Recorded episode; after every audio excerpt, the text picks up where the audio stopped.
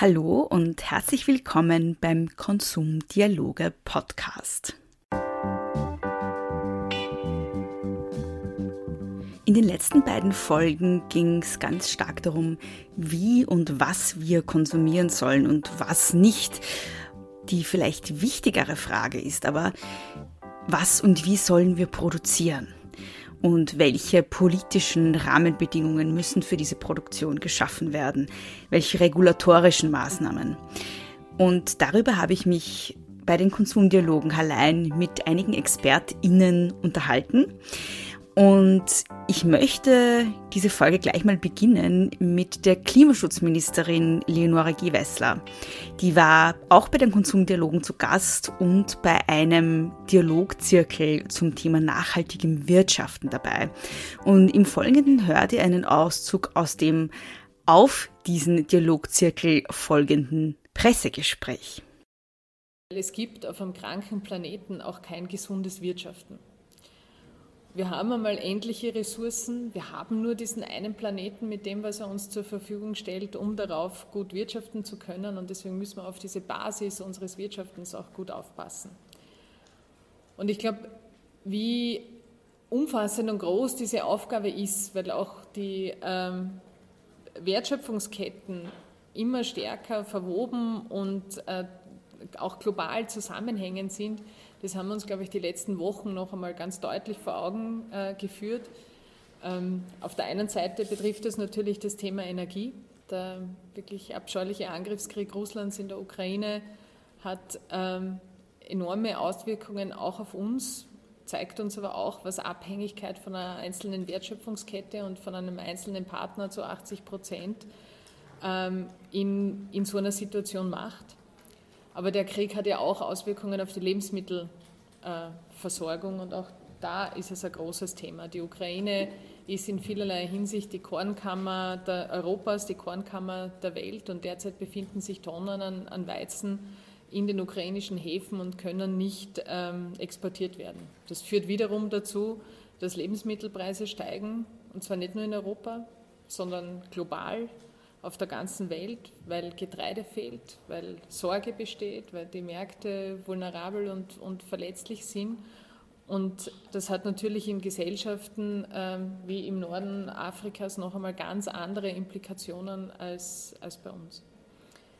Aber wir sehen einfach darum, unser Wirtschaftssystem, das auf Basis fossiler Energie funktioniert und auf Basis, also derzeit noch leider zu sehr, und auf Basis immer enger verschränkter Wertschöpfungsketten ist in vielerlei Hinsicht auch wirklich verletzlich geworden. Ähm, wir sind nicht Krisen, also wir, haben, wir müssen krisenfester werden. Und ähm, wie werden wir krisenfester? Indem wir zwei Dinge tun, indem wir wieder unabhängiger werden, also indem wir ähm, in weniger abhängig werden von, von zentralen globalen äh, Wertschöpfungsketten und auch indem wir nachhaltiger werden und auf unsere Ressourcenbasis achten. Politik kommt in dem Bereich wirklich eine zentrale Aufgabe zu, nämlich zwischen Wirtschaft und Konsumentinnen und Konsumenten. Weil es braucht einfach klare Rahmenbedingungen und damit auch klare gesetzliche Unternehmen, ähm, äh, äh gesetzliche Regeln, um Unternehmen auch, und ich formuliere es bewusst so, ja, um Unternehmen auch dabei zu unterstützen, äh, nachhaltiger zu werden. Und das führt auch auf der anderen Seite dazu, dass Konsumentinnen und Konsumenten, äh, ich sage lieber Bürgerinnen und Bürger, auch die Wahl haben, äh, nachhaltig äh, zu agieren, weil es einfach ist, weil es Produkte gibt, weil man sie nicht bei, jedem, bei jeder Gelegenheit langfristig einlesen muss in das, was jetzt gerade richtig wäre, wenn man einen Einkauf macht, sondern in dem nachhaltiges Leben einfach das Einfachste, das, das, das Normalste wird. Und ähm, das ist in der Arbeit des Klimaschutzministerin einfach eine ganz äh, zentrale Aufgabe aus der, auf ganz, ganz vielen, ähm, auf ganz, ganz vielen Bereichen. Und ich möchte jetzt zwei Beispiele äh, jeweils nehmen auf der EU-Ebene und auf der nationalen Ebene, eins aus dem Lebensmittelbereich und eins aus dem, ähm, aus dem Bereich äh, insgesamt nachhaltig wirtschaften, also im, im, auf der EU-Ebene passieren ganz viele wichtige, auch politische Weichenstellungen gerade, ähm, die auch wirklich Rückenwind sind für alle nationalen Politiken, die in die, in die Richtung äh, gehen. Das eine ist also gerade im Lebensmittelbereich ähm, oder vielleicht zwei miteinander verwobene, die Farm-to-Fork-Strategie, also wie ähm, den Lebensmittelbereich nachhaltiger machen.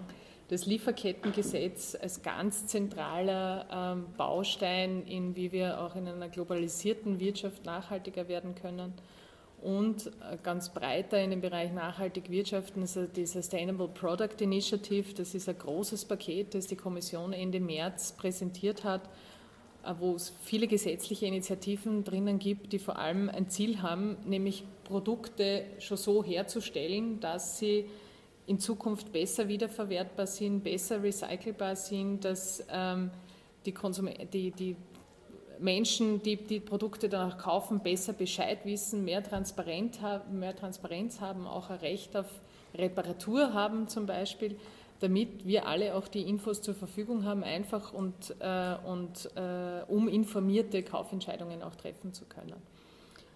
Und auf nationaler Ebene, so, wie setzt sich das dann um, auch auf nationaler Ebene, also im, im äh, Bereich äh, der Lebensmittel möchte ich zwei Initiativen nennen. Das eine ist die nachhaltige Beschaffung. Wir haben äh, in Österreich, ähm, wir sehen einfach, dass die öffentliche Hand der zentrale, ein zentraler Hebel ist, um auch einen Markt zu schaffen für nachhaltige Lebensmittelproduktion. Und wir haben in, im letzten Jahr an den nationalen Aktionsplan nach, nachhaltige Beschaffung ähm, neu äh, gemacht und aufgelegt und haben da viele Initiativen drinnen, die dazu beitragen, auch Nachhaltigkeit im Lebensmittelbereich zu stärken, indem die, äh, wir ansteigend äh, immer steigende Bioquote haben in der öffentlichen Beschaffung mit 55 Prozent Bioanteil bis 2030, indem wir die Tierwohlstandards erhöhen, indem wir auf die Futtermittel achten, indem wir viele, viele weitere Initiativen gesetzt haben,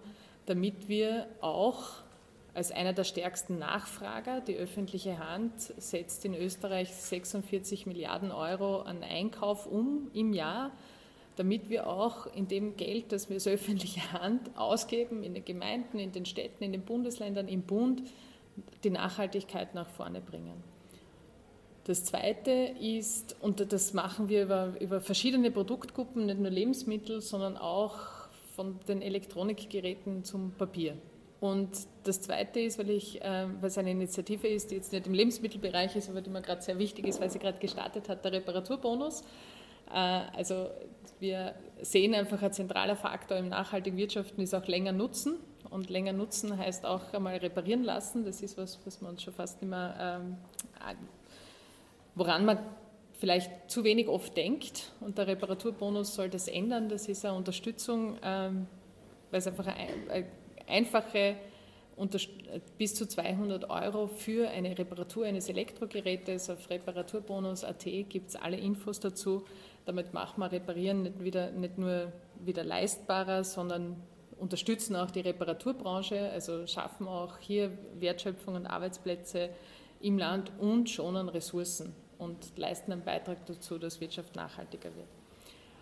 Und ich glaube, die Stärke einer solchen Veranstaltung, und damit komme ich zum Schluss, ist, dass es viele Menschen, äh, die auch teilweise schon hier sind, gibt, die an ganz vielen Ebenen dieses Großprojekts, wie schaffen wir eine nachhaltige, kreislauffähige, umwelt- und klimaschonende Wirtschaft, arbeiten, mit ihren äh, Ideen da sind, mit ihren Projekten da sind, mit ihren Schwierigkeiten auch da sind, mit ihren Forderungen und Anforderungen und ähm, deswegen freue ich mich, dass ich heute hier sein kann, weil äh, es gibt einfach viele Menschen, die auf den unterschiedlichsten Ebenen daran arbeiten, dass Veränderung stattfindet, dass wir auch unseren Kindern und Enkelkindern noch einen guten Planeten übergeben können. Und von der Klimaschutzministerin geht es jetzt weiter zur Klimaaktivistin. Denn wie wir das bewerkstelligen können, unseren Kindern und Enkelkindern noch einen guten Planeten zu hinterlassen, um Leonora Gewessler zu zitieren, das habe ich auch Paula Dorten von Fridays for Future gefragt.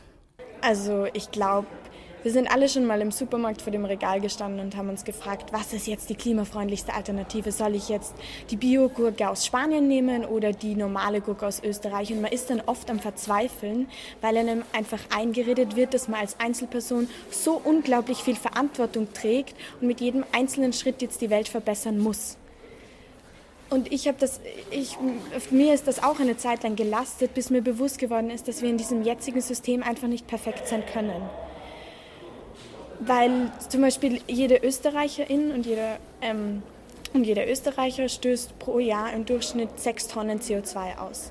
Und selbst wenn wir perfekt klimafreundlich leben und uns perfekt ähm, klimafreundlich ernähren, was beinahe unmöglich ist, können wir nur eine Tonne davon reduzieren, weil die restlichen fünf Tonnen allein durch die fossilen Subventionen von unserer Politik und durch die ähm, klimaschädlichen Handlungen der Großkonzerne verursacht werden. Und das finde ich einfach unbackbar, dann die ganze Verantwortung an die, auf die Einzelpersonen zuzuschieben und zu sagen, ja, bevor ihr uns überhaupt kritisiert als Politik, versucht doch selber mal perfekt zu sein.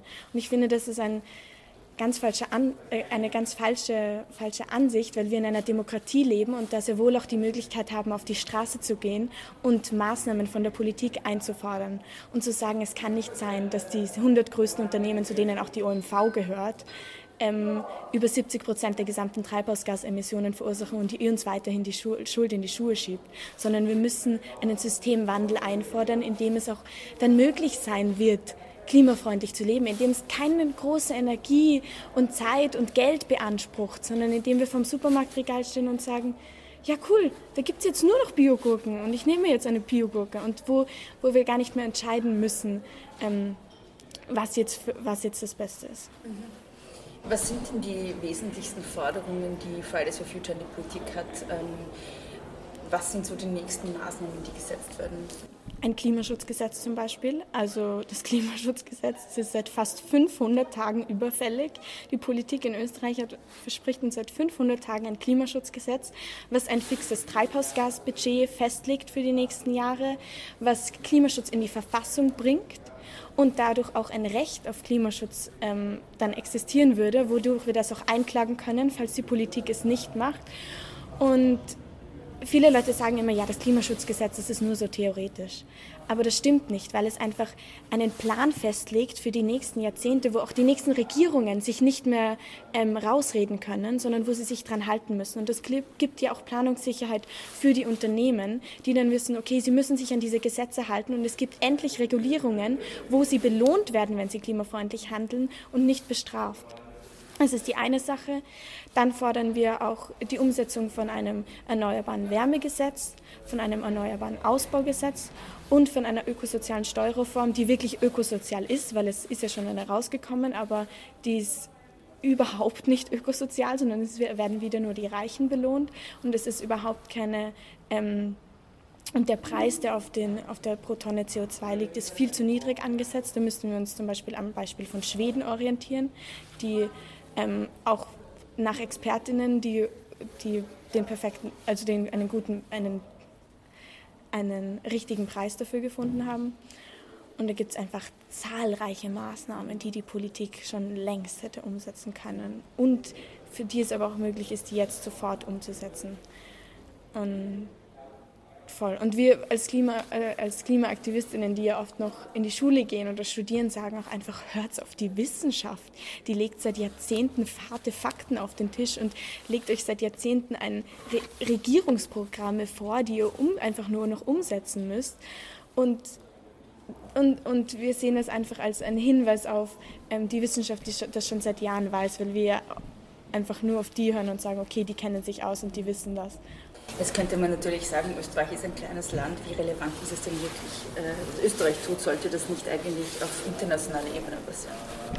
Ja, das muss auf, auf jeden Fall auf internationaler Ebene passieren. Also der Klimawandel ist global und das ist eine globale Krise, die wir zusammen bewältigen müssen. Aber es ist immer, ist, ich finde, das wird immer oft als eine Ausrede genutzt, um, um sich aus der Verantwortung zu ziehen. Ja, wir sind ja nur ein kleines Land. Dabei dabei ist es ja auch so, dass wir, ähm, im globalen Norden oft unsere Emissionen auslagern. Das heißt, wir sagen, okay, wir produzieren jetzt unsere Sachen unter schrecklichen Bedingungen ähm, und unter Menschenrechtsverletzungen, unter Naturzerstörung in anderen Ländern, am anderen Ende der Welt und konsumieren sie dann hier. Und sagen aber, okay, die Emissionen sind in China oder sonst wo. Und dabei sind wir aber hier dafür verantwortlich, weil wir sie hier ja ähm, zu uns importieren und hier davon profitieren. Und ich glaube, da muss man auch diesen Aspekt betrachten, dass wir einfach in einer globalisierten Welt leben, wo, wo wir eigentlich im Norden für die Emissionen am anderen Ende der Welt verantwortlich sind. Und da braucht einfach, es einfach strenge Regulierungen von der Politik.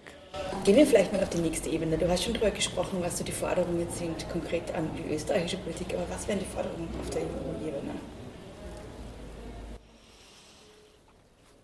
Mm, ich glaube, eine ganz, eine ganz, ganz wichtige Forderung ist von uns, dass wir Klimaschutz auch sozial gerecht denken müssen. Also wir schreien ja immer auf unseren Demos, what do we want? Climate Justice. Mhm. Und der Teil Justice ist uns ganz, ganz wichtig, dass wir nämlich verschiedene Krisen miteinander verbinden, weil wir leben gerade in einer Zeit der Krisen, dass wir die soziale Krise mit der Klimakrise verbinden und gemeinsam das bewältigen, dass wir nicht nur Klimaschutz in Europa denken, sondern global gesehen. Und ich glaube, da ist ähm, da, da, ist zum Beispiel die E-Mobilität ein ganz gutes Beispiel dafür, weil wir jetzt sagen, ja, okay, ähm, wir dürfen jetzt nicht mehr mit normalen Autos fahren, weil die sind so klimaschädlich. Jetzt fahren wir doch einfach mit E-Autos. Aber das ist einfach absurd, weil da genauso Menschenrechtsverletzungen passieren, wo Silizium angebaut, abgebaut wird, wo seltene Erden abgebaut werden in Bolivien, in Australien, wo die Natur zerstört wird, wo wieder Menschen unterdrückt werden im globalen Süden und wovon wir profitieren und sagen, ja, wir sind ja so klimafreundlich und düsen aber mit, jetzt mit unseren E-SUVs durch die Gegend. Und das kann einfach nicht sein, dass wir dieselbe Anzahl an Autos durch E-Autos ersetzen, sondern wir müssen unser ganzes Konzept von Mobilität neu denken und müssen einen kompletten Systemwandel schaffen. Und auch das kann, das kann man genauso gut auf unsere Wirtschaft beziehen. Wir können nicht weiter unsere Wirtschaft darauf ausrichten, dass wir immer mehr Profite daraus schlagen, dass, wir, dass alles immer mehr und immer billiger werden muss und dass alles immer wachsen muss. Weil wir leben einfach auf einem Planeten, der Grenzen hat, der natürliche Grenzen hat und auch humanitäre Grenzen. Wir können den nicht unendlich ausbeuten.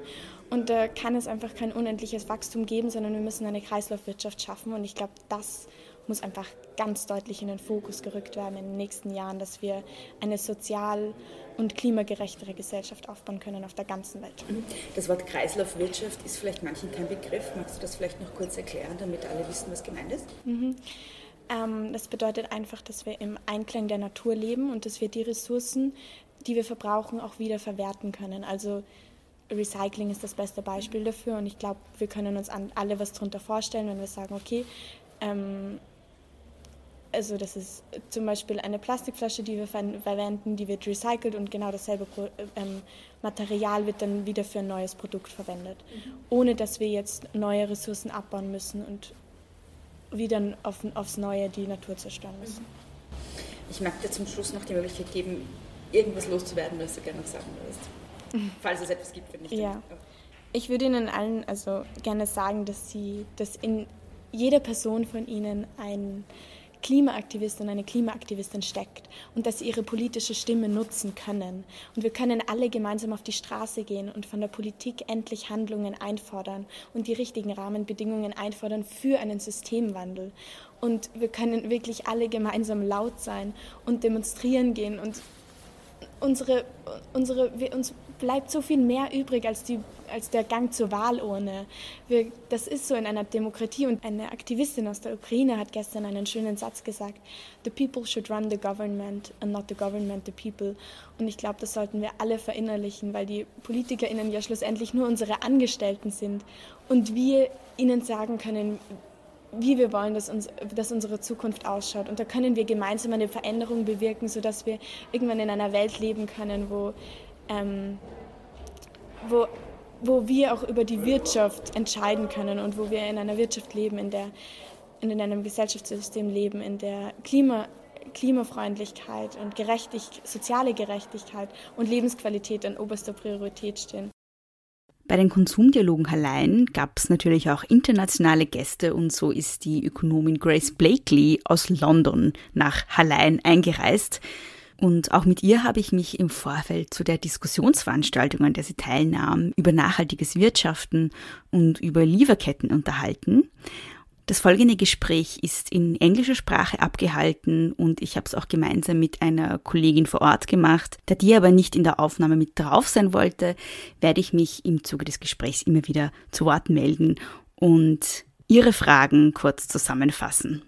Would you like to tell our listeners who you are and why you're here?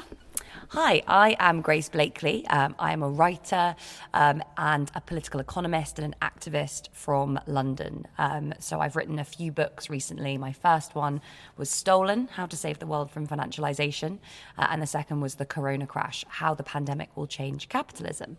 And I am here to talk about the world food system, um, supply chains, the cost of living crisis, inflation, and how all of this is going to affect consumers and households all around the world, and what we need to do to create a sustainable and affordable food system that works for everyone. Mm-hmm. Now, the obvious question is what do we have to do to yeah. create a sustainable food system that works for everyone? Yeah, so I mean, the big challenge that we're all facing at the moment um, in the developed world is obviously the inflation crisis. Uh, and that's being driven by a number of different factors. Firstly, obviously, there's energy costs. And then, secondly, there are issues around supply chain. So, the energy crisis um, really feeds into questions around food because of the use of things like natural gas in fertilizers um, and the just very strong linkages between um, energy and the kind of production and transportation of food. Then, there are these questions around supply chains, which are also really, really big for the world food system.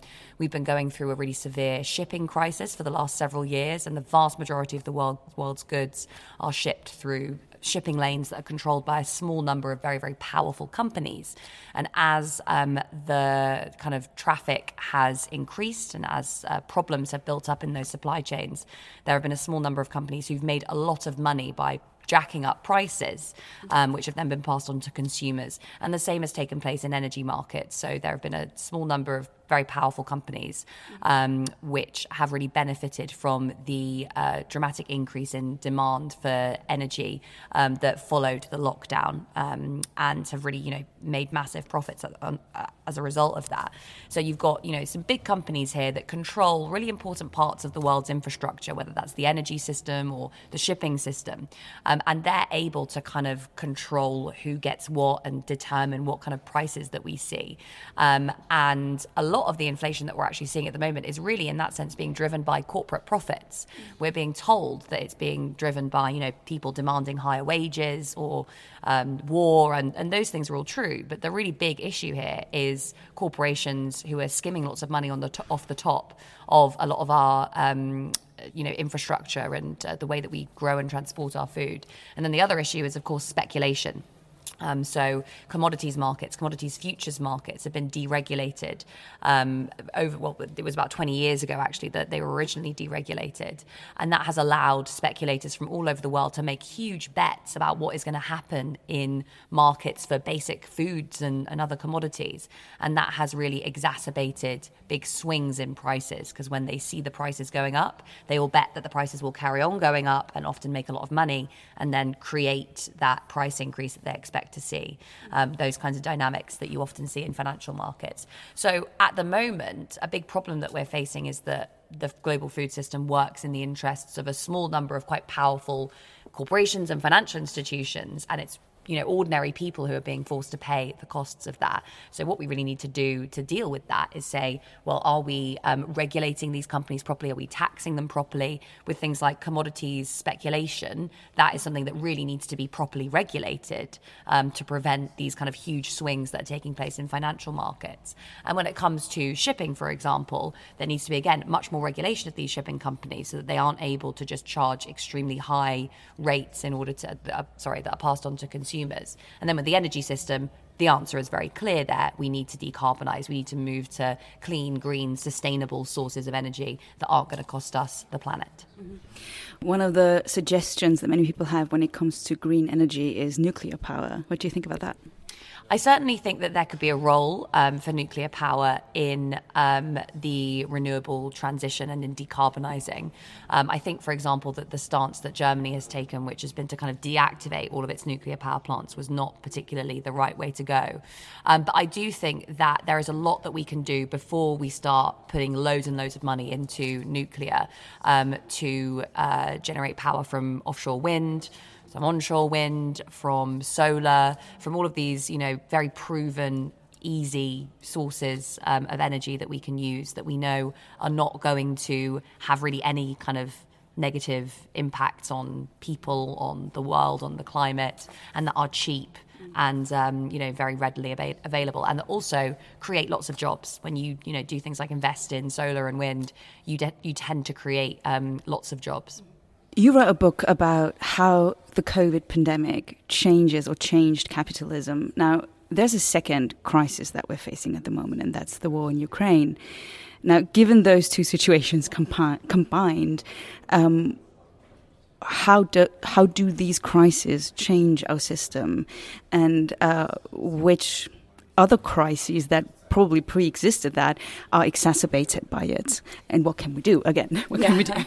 So i mean when you look at both of these crises um, the impact that they're having on the world economy it is the same in many ways as many previous crises that we've seen really over the past kind of 100 years or so which is that when you get a big crisis um, at first it looks as though um, you know big business and financial institutions and uh, the wealthiest people in the world's economy are the ones who are going to have to pay.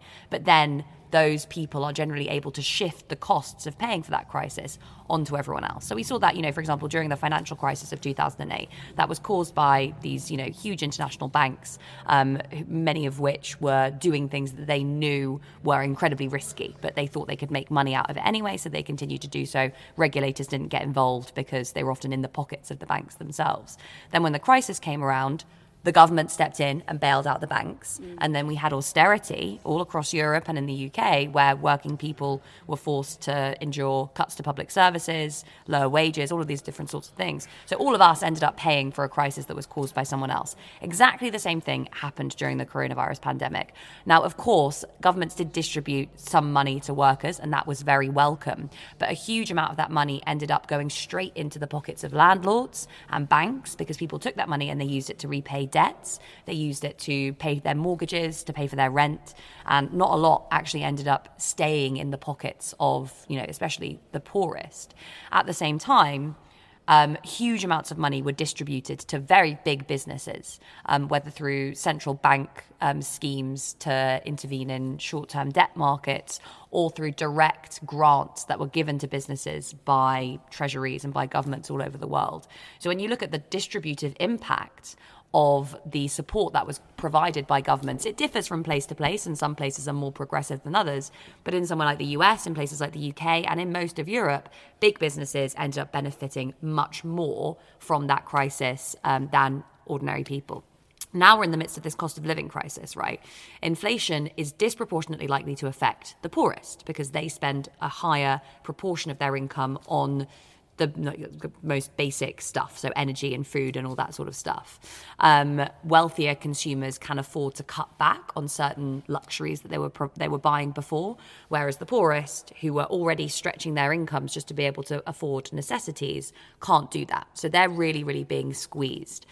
Um, and the only thing that governments, can, well, that central banks can think of to do in response is to raise interest rates. And who's that going to hurt? Disproportionately the poor who have much more um, unsecured short term debt on things like credit cards that if you see interest rates go up, the cost of servicing that debt is going to increase dramatically. So once again, you know, who's going to benefit from increasing interest rates? Well, generally the banks, um, and it's the poorest people in society who are going to end up paying for it. So again, you see a system which is systematically stacked in favor of those at the top, and where all the costs of paying for all of these crises are pushed on to the people at the very bottom of society. And again, with Ukraine, exactly the same sort of thing is happening.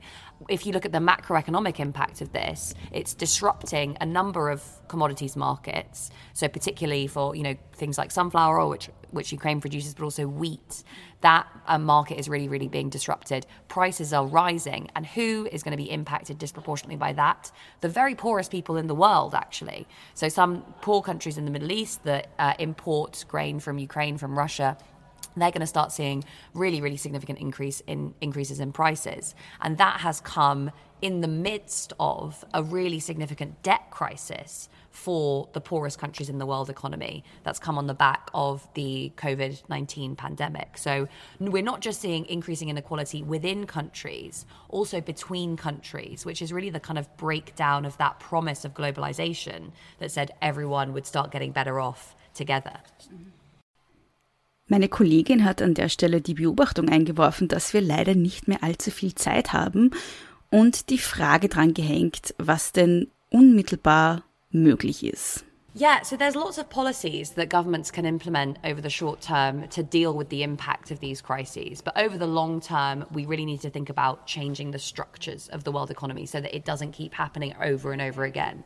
In the short term, um, so to deal with the impact of inflation and the cost of living crisis, um, there's uh, firstly, you can obviously increase social security payments to the poorest households, um, and you can provide debt relief. So that can be, for example, government schemes that allow people to uh, refinance their debt. It could even be cancelling some unpayable debts for people in um, who are in, at the very poorest in society. Um, at the same time, we should be doing things like, you know, taxing the big energy companies who are making loads and loads of money from this crisis, taxing the banks, which have had a really, really good last few years. They've made astonishing profits. Mm. And now the interest rates are going to go up. They're going to start making big profits again. So they need to be taxed in order to constrain that and the, the money from that redistributed. When we're thinking about changing the structure of the markets, as I said, things like regulating commodities futures markets is really, really important as is thinking really carefully about the infrastructure that underpins globalization. So, you know, I mentioned these big shipping companies. There's a small number of them who are very, very powerful. And actually, there's not any competition in that market. And that's very bad for prices. And it's caused a lot of other problems as well in terms of sustainability. So, we need to think about, yeah, how we kind of really. Um, make that infrastructure more competitive over the long run and potentially actually uh, have um, public alternatives when we're thinking about infrastructure and transport infrastructure so that the state can step in and provide cleaner, greener options for kind of transporting things around the world. Um, in terms of the global challenges, so that big divide that's opening up between the global north and the global south, um, there needs to be some action taken at the global level on debt again. So there's lots of countries that are basically unable to pay back the debts that they've taken out over the last 10 years or so. Um, so, like we had in 2000 with the Millennium Debt Campaign, um, some of that debt needs to be written off. Um, and uh, that would kind of put many of these countries in a much more sustainable situation over the long run. What we really need um, to kind of get the transition going is a fund set up to support decarbonisation all over the world. So to help poor countries, poor countries are already experiencing the impact of climate breakdown, help them to mitigate the current impact and also to decarbonise over the long run.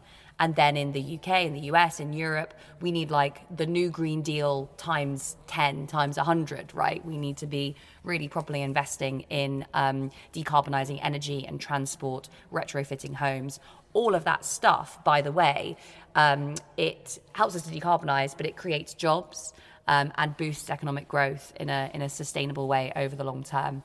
And then finally, um, oh, this kind of short term issues around like the cost of living crisis for people.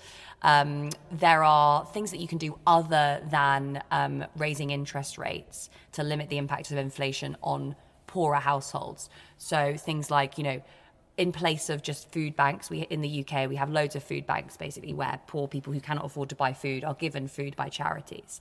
There's an idea to have a national food service where the state would invest in providing low-income people with subsidised food, very basic stuff that they would then be able to use to kind of um, help them pay the bills. And then with the with energy, um, we did have an energy price cap in the UK that capped the amount that households were spending on their energy, but the Conservatives took that away, which is really pushing up people's fuel costs. So we need something like that over the short term to limit the impact that's going to have on people. Die nächste Frage war, wie bedeutend Einzelpersonen sind in dieser Entwicklung. Well, for me, I think that we live in this society where it's all about the individual, right?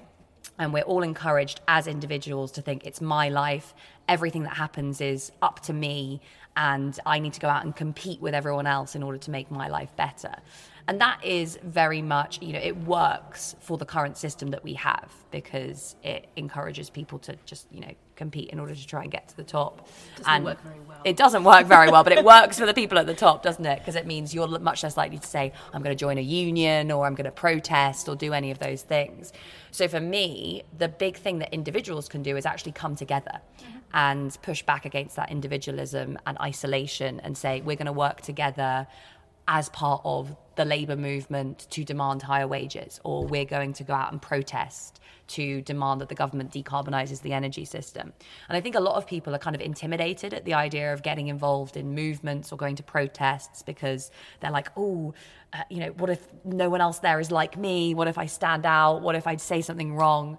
Um, but I think as soon as people actually start doing that stuff and start engaging with movements and getting involved in politics, really, and not just kind of like election politics, but politics on the ground, um, that's when people start to feel much more empowered and then they feel like oh actually what i do matters as part of this movement and you know we can actually start to shape things and really change the world Und dann kam noch die Frage auf, inwiefern durch die akuten Krisen wie Corona oder der Krieg in der Ukraine die Klimakrise in den Hintergrund gerät und die Lösung der Klimakrise aufgeschoben wird. all of those crises are much more interlinked than I think you know most people would would would suggest or see. Um, so the cost of living crisis, as I've said, is being driven by higher energy costs. If we'd decarbonised 20, 30 years ago, if we all relied for, you know, 50% of our energy, more than that, on sustainable, renewable forms of energy, then this would not be having such a big impact on us. Um, so, you know, it's two birds with one stone, as it were. Like if you were to decarbonise, you would both deal with some of the um, cost of living crisis and to deal with some of the climate crisis. And also, really start to cut off the power of not just Russia, but all of these petro states, which often are highly authoritarian, commit grave human rights abuses, um, and are able to just rely on the fact that they can export energy to the rest of the world in order to, you know, carry on doing what they're doing. So yes, that's Russia, but it's also places like Saudi Arabia, um, you know, places where you've got really um, corrupt and authoritarian regimes that are kept in power because they're able to sell oil. Um, so moving away from that system would really change geopolitics as well as just shifting, um, you know, dealing with the cost of living crisis and uh, and dealing with climate breakdown. So I think you know all of those crises are very, very interlinked. Um, and what is needed is just a big push from governments all around the world to start investing in a different way of organizing energy, transport, all those different sorts of things. Und die letzte Frage war, wie optimistisch Grace Blakely die derzeitige Lage sieht. Yeah, I mean, I'm always positive because, I mean, I think, you know, when you give in to negativity, you are giving up hope and you're discouraging people from even bothering to turn out and protest and want to change things. Ultimately, nothing that happens in human societies is set in stone. It all depends upon the way that we make sense of the world. It depends upon um, the decisions that we make collectively. So, you know, yes, it looks pretty bad. And I mean, climate breakdown is already here. There are already thousands, you know, hundreds of thousands of people dying as a result of of climate breakdown. Um, they're just it's just not happening here. It's happening in the poorest parts of the world. So it's already happening. But that doesn't mean that we can't do anything about it. It doesn't mean that you know all hope is lost. Like even the IPCC report, which is as gloomy as it is, still says we still have time to change things. And I think if we kind of give in to the doom and gloom, like we're all going to die, things are inevitably going to get bad, then people are much less likely to say, oh, I will join in a protest or I will join in a social movement or a political movement because they're just like, oh, what's the point? I just need to look after myself while this crisis happens. And that's actually often what you see during periods of crisis. It's, is that rather than kind of protesting against the system, people really kind of dig in and try and protect what little they have. Um, rather than saying the system should be changed. And that's obviously often the root of fascism, basically. It's like strong men come to power and say, I'll protect your homes and your stuff against immigrants and against, you know, anyone who, who's trying to change the system. So we have to be very, very careful about that. But the way that we have to be careful about it is by saying, actually, we do have the capacity to change things. We do have the capacity to make things better. It's just that we need to organize and come together to do that as one. There's one phrase that you already said, um, and that's uh, a new Green Deal. Mm. And I know that you're a big proponent of a new Green Deal, but maybe not everyone knows what that even is and what it entails. Could you just explain what it is and what you mean by it and uh, yeah, what your vision of it is also, because there are different ideas of what it should entail. Yeah, so the Green New Deal is something that was initially proposed actually in the UK after the financial crisis by a group of economists um, and climate activists who said rather than austerity, which is what we got, we should have a, a public program of investment in decarbonising the economy that would create jobs over the short term and decarbonise over the long term as well. Um, and that was basically the idea. It was a stimulus package that was government investment that was also aimed at decarbonisation. Today, it's become something much broader because it went over to the US and then came back to Europe, um, which is really about thinking about how the state can support the transition towards zero carbon, basically towards net zero. Um, and that involves a number of different things. So, firstly, yes, obviously, public investment in changing the energy system. So, you know, investing in solar, investing in renewables, all those sorts of things. Um, but also things like retrofitting the existing housing stock and building new homes that can. So in the UK, for example, we have a very severe housing crisis. If you were to build new green, sustainable homes, you would help people reduce their energy bills, help increase energy efficiency, and also help to solve the housing crisis as well. So it's things like investing in social housing. Um, it is also um, thinking about how we change our transport systems. So, in the UK, again, lots of private ownership of things like the railways, which makes it much more difficult to kind of coordinate the shift towards renewables. So, it's the, for things like public ownership of transport to support the transition towards renewable energy. And at the global level, it involves doing something like a new Marshall Plan. Um, so, a big uh, investment of, of cash that would support countries that don't have access to that cash to invest in all of those things as well. Um, and you know also debt relief and, and those sorts of things to make it more sustainable for them. Um, that's just like a few of the top line policy areas. I would basically say yeah that what it is is a way of using public funding to create jobs reduce inequality and also decarbonize. Um, so as a last question mm-hmm. If there's one message that you want to get across to the people listening, what would that be? I think the message is hope, um, and hope that comes from working together.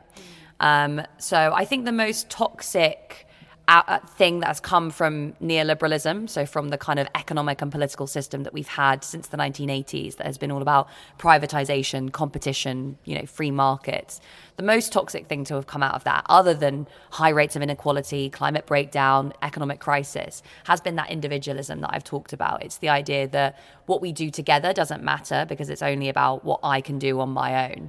In the UK, this was about, you know, don't join a union, just buy your own home, have your own private pension and um, you know send your kids to private schools do everything privately so that what we provide as the state, what we provide collectively, we can cut and you won't notice. You know, you won't notice that your wages haven't increased in a decade because the value of your house has gone up so much. That gave us the financial crisis and has left us in the mess that we found ourselves today. And it's all rooted in individualism. It's all rooted in the idea that it doesn't matter what everyone else is getting paid, it doesn't matter what public services look like, as long as I'm okay.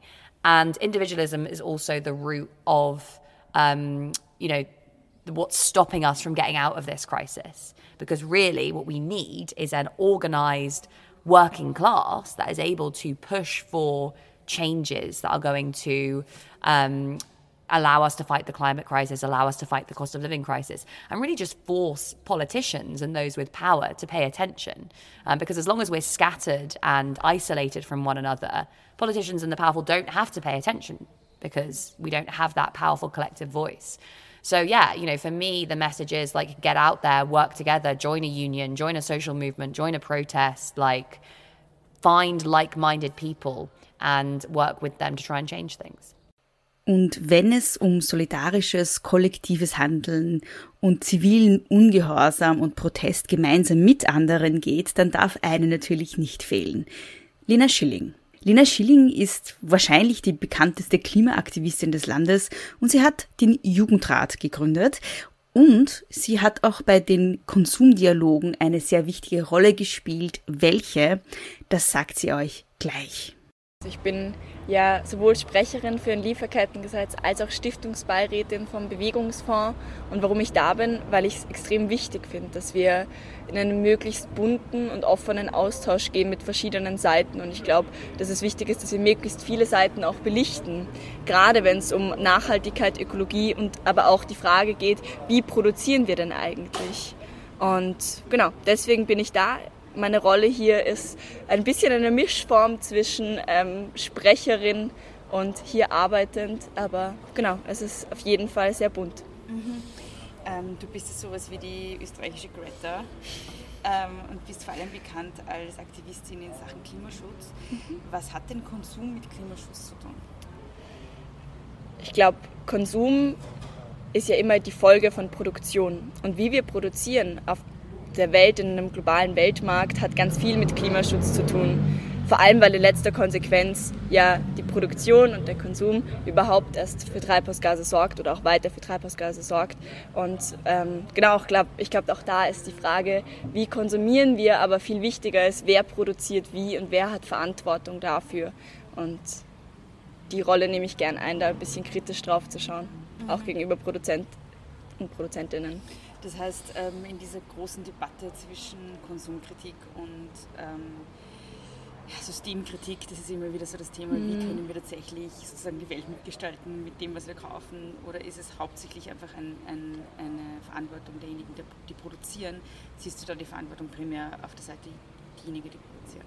Auf jeden Fall. Ich glaube, gerade wenn man sich mit dem Thema grundsätzlich beschäftigt, merkt man ja, auf jeden Fall, dass es so ist, dass wir gar nicht die Chance haben, gut zu konsumieren. Und ich glaube, dass das Klimathema so lange in eine Ecke gerutscht ist in eine Nische, weil uns erzählt wurde, ihr müsst gut konsumieren. Und ich finde, Bio macht schön ist ein Slogan für Leute, die arme Menschen hässlich finden. Ähm, das sage ich immer ein bisschen zynisch, weil ich genau das meine. Es können sich viele Leute einfach nicht leisten. Und was heißt denn schon gut zu konsumieren? Klar haben wir Verantwortung und sollten irgendwie darauf achten, wie wir unser Leben führen, aber die Verantwortung liegt sicher nicht bei uns. Ähm, gleichzeitig bist du ja eine, die äh, sehr aktivistisch unterwegs ist. Das heißt, ähm, da gibt es ja doch dann irgendwie ein Gefühl von Verantwortung, sonst würdest du ja nicht äh, Aktivistin sein, oder? Mhm. Nur halt wahrscheinlich auf einer anderen Ebene. Genau, also ich glaube, wir haben alle unbedingt politische Verantwortung und Verantwortung, wie wir dieses System gestalten, aber eben nicht nur dadurch, wie wir konsumieren und wie wir uns verhalten und ob wir brav in dem System äh, eben einer Konsumlogik folgen, sondern es geht viel eher darum, zu sagen, wir sind politisch denkende und handelnde Menschen, die darüber entscheiden, wie dieses politische System ausschaut und wie wir konsumieren und produzieren wollen. Und ich glaube, da muss man anfangen und ich glaube, dafür ähm, müssen wir uns mit aller unserer politischen Macht einsetzen. Mhm. Wie können wir das tun? Mhm. auf ganz verschiedenen Ebenen von auf die Straße gehen und sich Bewegungen anschließen, manchmal Bagger besetzen, aber auch sich einfach kollektiv zusammenschließen und in der Gemeinde, im Bezirk, im Ort was verändern und da anfangen. Und man merkt relativ schnell, dann, wenn man wirklich was verändert, dann kriegt man auch Gegenwind und dann da durchhalten. Mhm, mhm. Ähm, eine zweite Sache, die du angesprochen hast, ist ja das Thema Lieferketten. Da bist du ja auch aktiv. Ähm, magst du vielleicht mal kurz erklären, worum es da geht? Genau. Also grundsätzlich geht es ähm, bei einer Lieferkette immer darum, wo produziert wird und wie produziert wird. Und unsere Lieferketten sind bei den meisten Produkten ewig lang und kaum nachzuvollziehen. Das heißt, Produkte werden dreimal um die Welt geschippert, bis sie bei uns ankommen. Ähm, und sind dann oft billiger als Dinge, die wir regional produzieren. Und das kann halt nicht sein, vor allem weil es keine einheitlichen Standards gibt auf der Welt, wie produziert wird und ob wir Menschenrechts- und Umweltstandards einhalten. Und das passiert leider ganz oft nicht. Und ich finde, da ist immer so eine arge Zahl. Ein Prozent der Agrarkonzerne besitzt und kontrolliert 70 Prozent der Landnutzfläche. Und die entscheiden in Wahrheit auch eben, wie sind die Arbeitsbedingungen vor Ort, wie geht man ähm, mit Müll um, der entsteht oder mit Chemikalien oder mit Pestiziden. Und ich glaube, genau da müssen wir immer die große Systemfrage stellen und den Schwung schaffen von Gesetzen und Reformen hin zu einem systemischen Wandel. Mhm. Ähm, was erhoffst du dir von der Veranstaltung her? Dass Menschen, die normalerweise nicht zusammenkommen, zusammenkommen, miteinander reden und vielleicht gemeinsam auf Lösungen kommen, aber vor allem einfach auch Verständnis, Verständnis für verschiedene Seiten. Und das habe ich jetzt in den letzten paar Stunden und Tagen auch schon gemerkt. Man sitzt zusammen und aus ganz verschiedenen Perspektiven merkt man, wie schwierig das System ist. Aus Perspektive von UnternehmerInnen, die sagen, sie unterliegen nun mal diesem Wettbewerbsdruck und sie können gar nicht anders produzieren, hin eben zu Aktivistinnen und kritischen Leuten wie mir, die sowieso der Meinung sind, dass das nicht funktionieren kann weiter. Und es gibt eigentlich eine recht einheitliche Meinung. Ich glaube, die große Frage ist wie und ich hoffe, da kommen wir zu ein paar Lösungen. Mhm. Wie sollen wir denn unser System umbauen? Auf jeden Fall demokratisch und durch eine große Beteiligung von möglichst vielen Menschen in Lebensbereichen. Das heißt, ich glaube, dass sowieso die grundlegenden lebensnotwendigen Bereiche wie Gesundheit, Mobilität, Energie eigentlich wieder in öffentlicher Hand liegen sollten. Und da gehört natürlich Ernährung dazu. Ähm, das würde ich zur Gesundheit ähnlichen nennen. Und ich glaube, da müssen wir einen riesigen Demokratisierungsprozess anstarten. Ja, und ich glaube, der freie Markt regelt es nicht. Adam Smiths unsichtbare Hand hat keinen grünen Daumen und ist auch nicht besonders sozial. Und ich glaube, ähm, ja, die Zeit des freien Marktes, der alles regelt, ist schon lang vorbei. Ich denke, das ist ein gutes Schlusswort, oder? Die Konsumdialoge fanden von 11. bis 13. Mai 2022 in Hallein in Salzburg statt. In der alten Saline kamen drei Tage lang Interessierte und ExpertInnen zusammen, WissenschaftlerInnen, PolitikerInnen, AktivistInnen, LebensmittelproduzentInnen, Bäuerinnen und Bauern, JournalistInnen, PhilosophInnen, AutorInnen, VertreterInnen von Arbeiterkammer und Landwirtschaftskammer, UnternehmerInnen und KünstlerInnen, um dort Fragen rund um Nachhaltigkeit, Wirtschaft und Konsum auf Augenhöhe zu diskutieren. Die Konsumdialoge wurden von der Gemeinwohlstiftung Kommun organisiert, mit Unterstützung von Klimaministerium, Gesundheitsministerium, Land Salzburg und Stadt Hallein. Alle Informationen finden Sie auf konsumdialoge.at und auf gemeinwohlstiftung.at. Danke fürs Zuhören.